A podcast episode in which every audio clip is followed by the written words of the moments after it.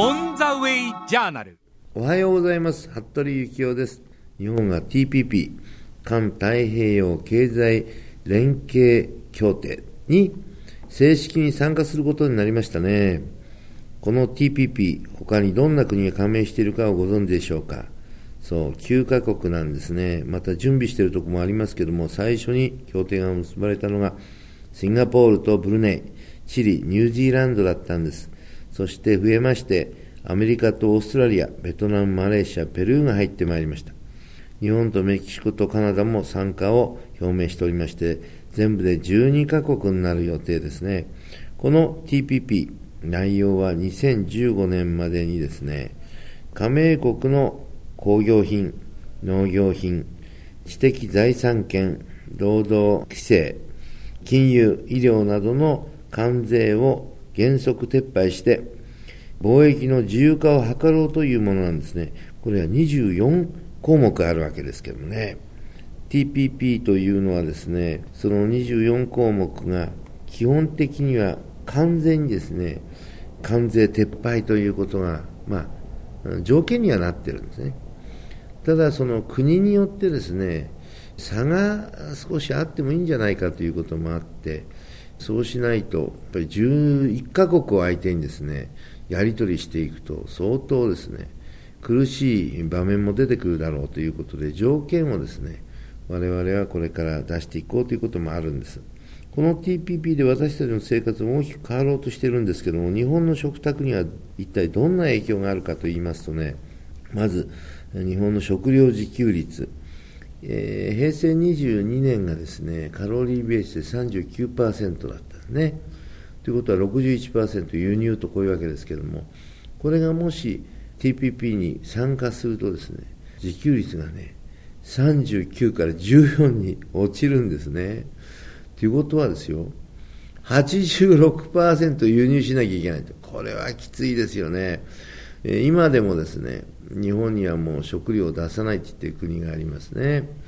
そして、非常に経済成長率が著しい国々が周りに出てきました。ブリックスのような国ですね。ブラジル、ロシア、インド、中国。そしてビスタ。V はベトナム、I はインドネシア、S はサウスアフリカに、T はトルコに、A はアルゼンチン。こういう国がですね、経済成長率が非常にいいんですね。まあ高いところはね、年間8%ぐらいに経済成長率。低いところでも4%ぐらいです。日本はというと、なんと、0.16%ですね。それではね、日本勝てません。もうはっきり言うとですね、え、GDP のことに関しても、そういったものがどんどん下がってますね。我々はこれでいいんだろうかなということを思うんですけども、まあそういった中で、600兆円あったのがですね、今やなんとね、えー、400兆円になっちゃった。ね GDP こんなに下がってきてるんですよ。だからね、日本にはね、その能力がね、だんだんだんだん失われていってる。一緒にその、これで、この協定でですね、えー、町長発するとですね、負けちゃうことも事実。ただ、品目によってですね、非常に成長率高いものがあるんですね。それは何かっていうと、やっぱり機械産業で、日本はね、非常にレベルの高い世界的な工業品というものを作っておりますから、これが今のところ日本の関税が高いために買わないという国があるわけですね。これを撤廃してあげればですね、外国と競争した時に勝てる可能性が高いんですよね。農業はダメになる。あと医療なんかもですね、医療をする人たち、そういうのがね、日本に入ってくる可能性もあるんですね。そうなってくると、えー、それでなくても今、失業者が出ていて、歯医者さんなんかね、どのくらいの数あるかっていうとね、日本中にね、8万件あるんですよ。でね、コンビニがどのくらいあるかって4万件で、コンビニの倍なんですね。これはどういうことかっていうと、お互いね、苦しい立場になってるということもあるわけですね。ですからそういったものがどんどん入ってくるとですね、えー、お互いこう首を絞め合うということも出てくる。まあ、ですから入ってきたら急にこれを全部やるとなるとですね相当準備がいるんじゃないかということも言われてます。さあその農業がちょっと本当心配なんで実際今個別保証制度というのがですね1年前から始まりました。米、大豆、麦などの品目に保証が限定されていますけども、これを拡大して調整すると言っておりますがね、まあ、一つ言えるのは、この個別保証をしてあげるっていうのは、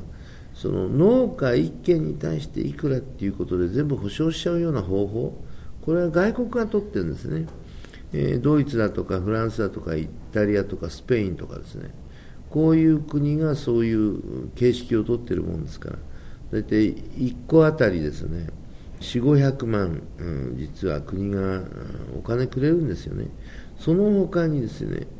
生産されたものの7割を買い付けてくれて国が、残り3割は自由競争の中で売っていけるんですね。まあ、こういうことがあると非常にあの立場が良くなってですね、えー、今、実は平成14年の数字しかないんですけども、マクドナルドがうん、大体1時間あたりの時間給っていうのが850円頃から950円ぐらいまでの枠があります地域によって違いがありますけど1時間大体まあ900円ぐらいとところがお米を作ってる農家のですね1時間あたりに換算するとなんとですね179円なんですね。そうするとこのままじゃ生きていけないっていうんでうん、どうしても出稼ぎに行ったりアルバイトしたりするわけですよ。ですから先住農家っていうのは本当5%ぐらいです兼業農家っていうのは95%もあるわけですから他に働きに行かないとやっていけないんですよね。これをある程度保障してあげるような制度を国策としてですねもう日本はねやらなきゃいけないもうちょっとねこの50年ぐらいの間適当にね、うん、国の方もやってきてしまったのは、ツケが回ってきちゃったんですね。ですから、そういったものをですね、今後、調整しながら、収入がいいところから、えー、農業のような収入が低いところへ回してあげられるような、そういう規約を最初に結んでから、本当はスタートするのが道だった。日本はそういう準備をせずにやっちゃったっ。これはね、まあ大きくね、禍根を残しましたね、えー、ですから日本はどうもねそういう点ね、うん、ギリギリに来てからやるんですよね僕の宿題みたいなもんなんですけども、まあ、そういう意味ではですねギリギリじゃなくて準備をしてからやってほしかったなとですから、まあえー、その辺の調整をこれからどこまでねやっていけるのかっていうところが今これからの課題になるんじゃないかと思います。現在ですね農業従事者っていうのがね260万人ですね。漁業従事者がね30万人ですね。でもともと日本っていうのはね農業国だったんですね、これは45年ぐらい前ですけどね。で日本はこのままじゃいけないよと。なんとかね日本は経済を立て直して大きなね収入の得るような国にしなきゃいけないということであの当時のね時の政府がですね工業化を踏み切ったんですね。で、1434万人の農業従事者がですね、なんと5分の1の260万人。そして漁業従事者が10分の1です。30万人になってしまったんですね。そして、えこの方々のね、平均年齢っていうのがですね、65.3歳なんですね。で、この65.3歳、かなり高い年齢ですよね。まあ、皆さんお元気なんですよ、トラクター使ったりしてね、非常にあの働きやすくなっているということもあるんですけども、ただね、10年後どうなんですかね、10年後はね、やっぱり75.3歳ですよ、やっぱりね、10歳年上になるとね、かなり体が弱る人が出てくるんですね。そういうことを考えるとね、若者がね、後に続けてないところに大きな問題があります。これ日本はね、これから自給率上げるという方で片方頑張らなきゃいけないわけですけどもそれにはね若者が参入できるような魅力あるねやっぱり仕事というかそういうものだということをねやっぱり認識できるようなものにしていかないとなんか泥まみれでね汚らしいみたいなそういうイメージがねちょっと若者の中にあるんですね、えこういったものをつないでってあげられるようなそういう社会っていうのをねこれから作っていきたいと思いますね。というわけで日本の TPP これからどうなるか。これからいろんな調整に入ります。まあ国の中で日本の中での24項目のそれぞれの業態との調整。そして今度は世界との調整これはお国の役目なんですけどどこまでですね日本が意見をですね通すことができるかというこれは非常に大きな問題だと思いますけどぜひやっていただきたいなと思っております。よろしくお願いします。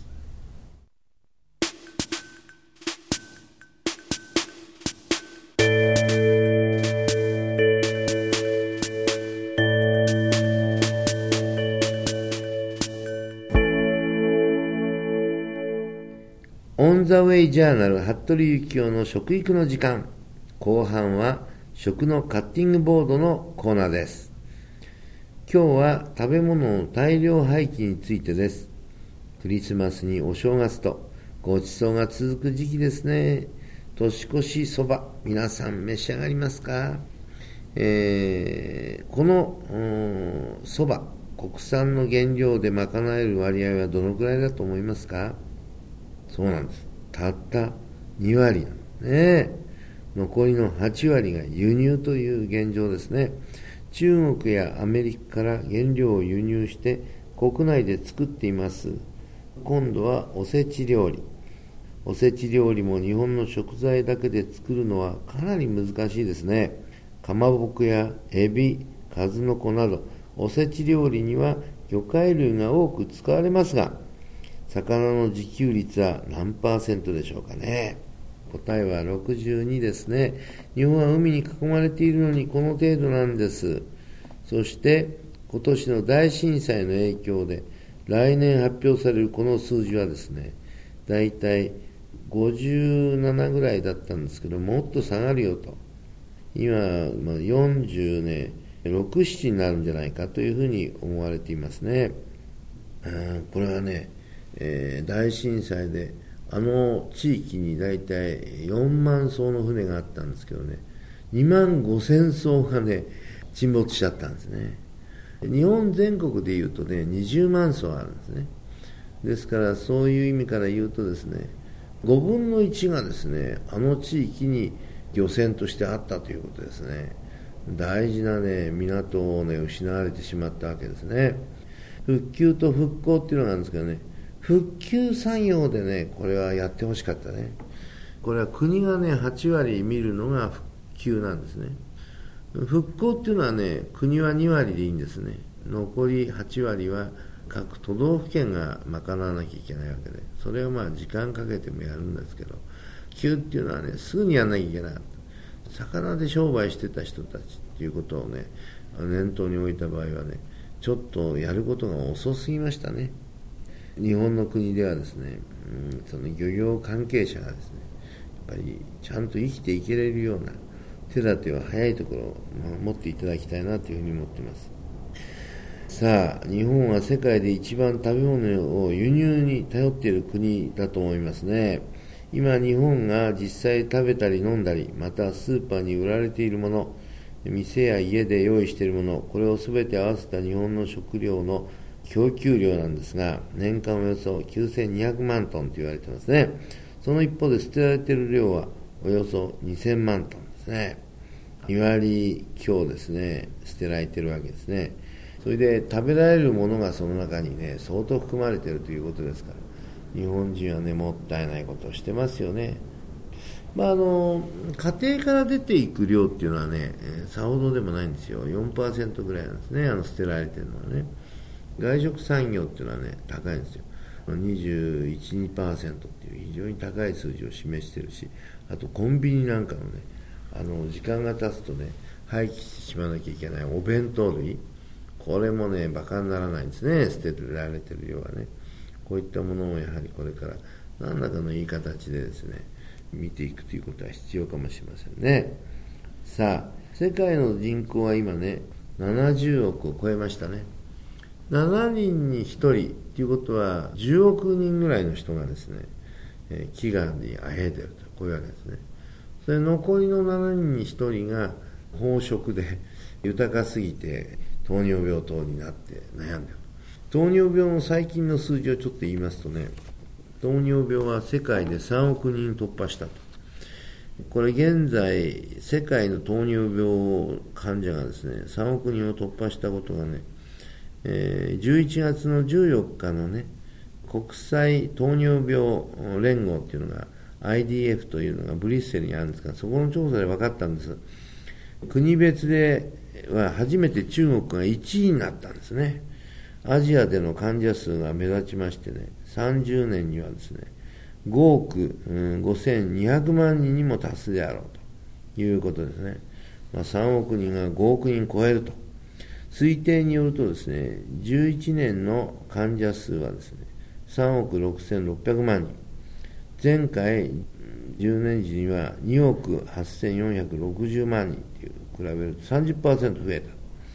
個別では2位だった中国が9000万人に達しまして、インドを抜いて1位になったと。日本は6位の1070万人で、8位よりまた悪化しましてですね。ということでね、豊かになると糖尿が増えるんですよね。カロリーオーバーということもありますからね、まあ、そういったところをこれからもね、皆さんね、飢餓で苦しんでる人がいるわけですからね、それをやはり意識して、あまりね、無駄に食べない、無駄に捨てないということになっていただきたいと思ってます。今年9月にノーベル平和賞で受賞したケニアの、ね、環境活動家のワンガリ・マータイさんが惜しくも亡くなりましたね。この方はですね、もったいないキャンペーンをやっておられましてね、もったいないという日本語は素晴らしい意味があるよと。最初3つの R があるって言ったんですね。リデュース、リユース、リサイクル。ところが1年半ぐらい後にですね、またそれに足すものがあると。また R なんですけど、リスペクトというね、やっぱり物を大切に尊敬するということがね、えー、物を大事にする心のね、一番のね、大きな原点であるみたいなことをね、おっしゃってですね、今までやってこられたんです。これはね、日本人がね、むしろやんなきゃいけないキャンペーンじゃないかと思いますよね。えー、僕も機会があったら、このワンガリマータさんの気持ちをね、世界に伝えていきたいのに、まあ、世界もそうけど、日本に伝えなきゃいけないかもしれませんね。はい。今年大震災がありまして、省エネ、エネルギーのね、いかに抑えるかということで、ね、注目されましたけど、食料も実は省エネしなければならない一番の課題なんですね。お隣の隣国の韓国ではですね、食べきれないほどのごちそうを並べちゃうというね、食文化の見直しが始まりましてね、そんなことやっちゃまずいよと。無駄には作らない、無駄には並べてそれをまた捨てちゃうなんてことは良くないよと、こういうことなんですね。あとね、FAO というのは国際連合食糧農業機関っていうのがあるんですけど、日本も2025年までに食料の廃棄を半減するようですね、提案しておりますね。半分にしようと。えー、いくら輸入したってね、無駄になっちゃうわけですからね。食べ物の省エネ。これは大きな問題だと思います。ということで、今回はですね、食べ物の大量廃棄の問題を取り上げました。オン・ザ・ウェイ・ジャーナル、食育の時間。次回はですね、来年の1月18日の放送の予定です。服部幸男でした。おーし